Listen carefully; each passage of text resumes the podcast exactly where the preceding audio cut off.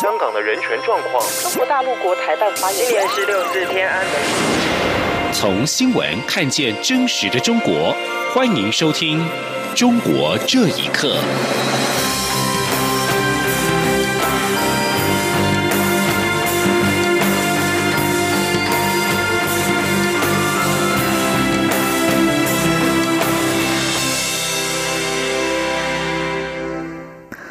各位好，欢迎收听《中国这一刻》。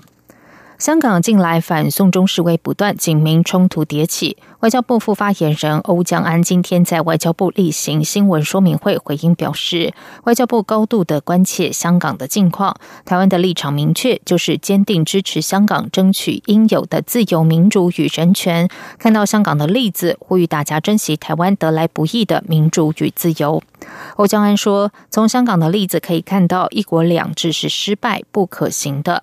中方之前表示希望一国两制用在台湾，但外交部相信台湾人民不分党派、不分朝野都反对一国两制。”他指出，外交部长吴钊燮多次在外交部推特推文，表达台湾坚定支持香港人民自由民主的权益，并支持香港落实真正民主的选举。吴钊燮强调，唯有落实真正民主的选举，才能缩小香港当局和人民之间的鸿沟。欧江安说，吴钊燮看到香港法治已经被侵蚀，对此感到忧心，包括元朗事件、香港警方以暴力对待香港人民等，是非常不能接受的。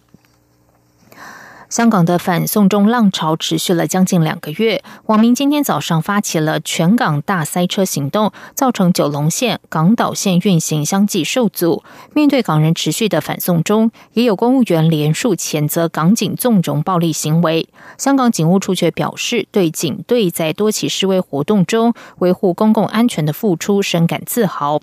评论认为，现在最大的问题是警方和市民的对立，这已经让香港社会出现裂痕。请听以下的报道。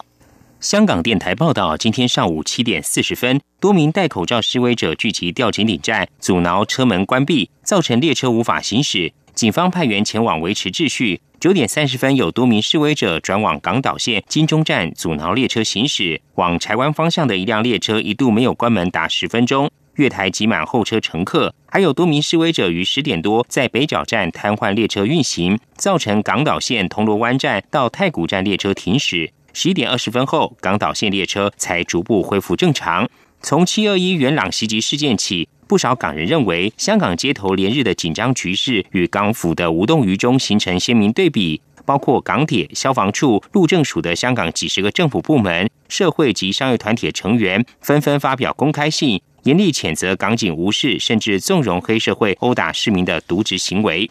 不过，香港警务处处长卢伟聪二十九号发表公告，表示他对警队近月来在多起示威活动中维护公共安全的付出深感自豪。对此，香港时事评论家、资深媒体人李怡认为，香港社会目前主要显现出两大裂痕。李怡说：“现在最大的问题是警察跟市民的对立嘛。”那警察是维持社会秩序的最重要的一个因素了啊！你要搞到警察不能帮忙、求救无门的状态的话，那是很可怕的。另外一个就是公务员整个稳定的一个基础在这动摇。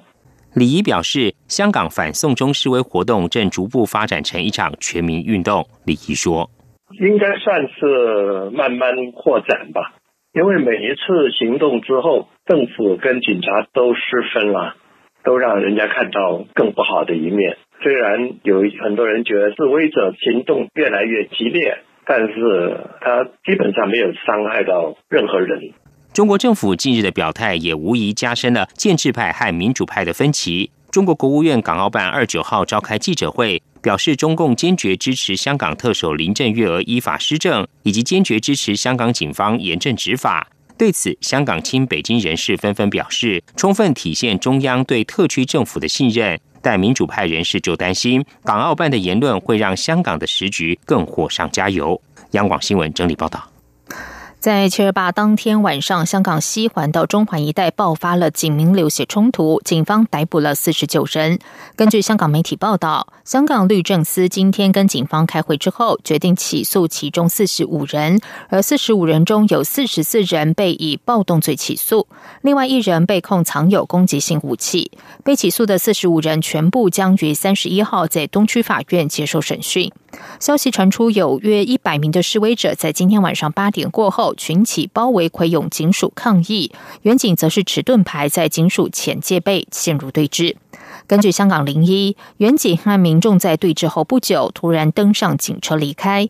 晚上将近九点，一名被控暴动罪及袭警的被捕男子获得保释。他表示，警方正在安排全部被捕人士保释，他们都以一千港元自签担保。共军昨天起在东山岛海域进行军演，有退役军官指演练范围超过海峡中线。我国防部今天再次强调，共军在东山岛海域演练范围没有跨越台海中线。目前国军对台海中线只有一个定义，坐标为北纬二十七度，东经一百二十二度，北纬二十三度，东经一百一十八度。记者郑玲报道。中国广东海事局二十九号发布航行警告，上午六点至八月二号在东山岛海域进行军事活动。前海军官校军事学科部教官吕礼师在脸书发文指出，中共军演有部分超越海峡中线。国防部则发布新闻稿指出，吕礼师与国防部公布的海峡中线定义认知有误。国防部三十号上午举行记者会表示，共军近日在舟山岛、东山岛海域演练，属于年度计划性的军事演习。台湾周。边海空域情况均属正常。国防部也强调，共军在东山岛海域演练的范围并未跨越台海中线。国防部情报参谋次长陈国华说：“那我们所依据的啊，就是目前国防部现行啊，我们所使用的是呃，依据的是在北纬二十七度呃，东经一百二十二度，以及北纬二十三度到东经一百一十八度这两点之间所连成的这条直线，呃，定义为海峡的中线。”那。就我们目前呃所掌握的相关禁航区的开设，呃是没有进入到呃演习的海峡中线呃的区域。另外，国军二十九号到三十号在九鹏基地执行精准弹药射击，引发反制中共军演联想。国防部训练参谋次长李兆明表示，国防部巡力在年底都会针对次年的重要演训发布训练计划给各个军种指挥部作为训练依据，而每年第三季在九鹏基地实施飞弹射击已行之有年，与共军。演习无关。本周的设计设计公告在七月八号我们就已经发布了。呃，同样是属于年度的例行性的训练。本次的设计训练均按照整体防卫构想的设计，想定状况，并依照作战的进程，呃，区分地对空、空对空、舰对空、空对舰、舰对舰等五种的作战模式。将基础的战力跟不对称战力运用我们的主力战机跟各型的主力战舰纳入训练。李兆明表示，今年计划涉及十二类一百一十七枚各型飞弹及精准炸弹，并未新增弹种，总数较去年略为增加，但详细的弹药种类属于机密，不能公开。二十九号涉及成果共涉及地对空、舰对舰、空对空等七类四十一枚弹药，命中总数三十九枚，命中率百分之九十五点一。央广记者郑玲采访报道。中国当局对影视作品的审查力度持续升级，近期有四部大手笔的中国国产电影《八百》。刀背藏耳、小小的愿望和少年的你相继在上映前一个月被当局宣布下架。不仅如此，在今年坎城电影节获得最高荣誉的韩国电影《寄生上流》，原定二十八号在青海西宁一个影展上放映，最终却以技术问题为由取消放映。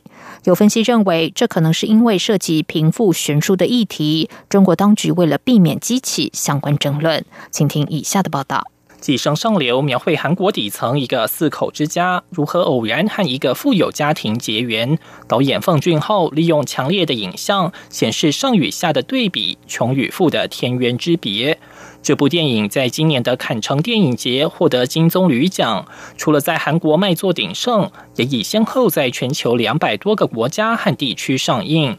原定本周日在青海西宁 First 青年电影节作为闭幕影片放映。但在影展闭幕前夕，主办方突然以技术问题为由，在官方微博宣布取消放映。专门研究韩国文化的香港中文大学学者钟乐伟表示，《寄生上流》涉及贫富悬殊问题，随着剧情发展，从开始的写实讽刺，到最后发展成疯狂暴力的血案，不排除因而超越了当局的底线。钟乐伟说：“内地的一些审批的部门里面，都会看到血腥的一些一些元素。”啊，会不会变成让看电影的民众会感受到用暴力去解决啊贫穷人跟有钱人之间对立的问题？钟乐伟说，当局不让《寄生上流》供应，只会适得其反，因为很多网民因为好奇而更想去看这部电影。而在中国，有很多非官方管道可以下载这部电影。深圳当代社会观察研究所负责人刘开明表示，中国社会贫富悬殊问题严重。他认为，中国当局是为了避免激起争论，才不让《寄生上流》供应。刘开明说：“改革开放的很重要的一个目标是，呃，这个叫呃消除贫富的这种两极化的问题，就是让走一个共同富裕道路。如果改革呃开放的最后导致结果就是贫富分化，改革就失败了。现实是，呃，改革了四十年以后呢，贫富分化的问题越来越严重。”所以，那么可能会大家会讨论到我们改革的目标什么是不是失败了？两年前，以韩国军政府镇压光州民主运动为背景的韩国电影《计程车司机》在中国当局管控下无法上映，但却因此在微博、微信、豆瓣等大陆媒体平台引发对六四事件的讨论。央广新闻整理报道。中国各地公安二十八号不约而同的在一天内抓捕九名今日分子，他们被控喜爱日本漫画、窃取公民资讯、为今日团体提供服务等等。有评论认为，中日关系近日解冻，中国采取这种措施十分古怪，可能是地方国宝需要经费，故意找事的行为。请听以下的报道。今年六月，在日本大阪举行的二十国集团峰会上，中国国家主席习近平和日本首相安倍晋三达成发展两国关系的十条备忘录。中国官媒宣称，未来两国将大力发展友好关系。不过，根据澎湃新闻网的报道，包括了辽宁大连、江苏南京、湖北武汉等六个城市的警方，在二十八号分别通报，共抓获了九名今日分子。今日分子意为精神上的日本人，是对于喜爱日本社会、经济或文化的中国人的一种称呼。而根据警方的通报，被批准逮捕的今日分子喜爱日本漫画、崇拜日本文化、刻意歪曲中国历史事实等。此外，还有人被控搜集两万多个人资讯卖给不法机构跟人员，为反华今日群体提供服务。但通报当中没有说明如何窃取资讯，以及卖给了什么不法机构。根据自由亚洲电台的报道指出，公安局值班人员表示不了解案情，也不清楚警方会依照什么法律抓捕今日分子。而在美国的评论人士李宏宽表示，近日中日关系大幅度的转暖，而且日本也没有出现任何能够刺激中国的言论和行动，抓捕这些亲日的中国年轻人非常古怪。他说。确实有些年轻人崇拜日本的精神、生活方式吧，日本的一切，嗯，说日本的好，好的就是往离谱的方向说，说的都不客观的那种好。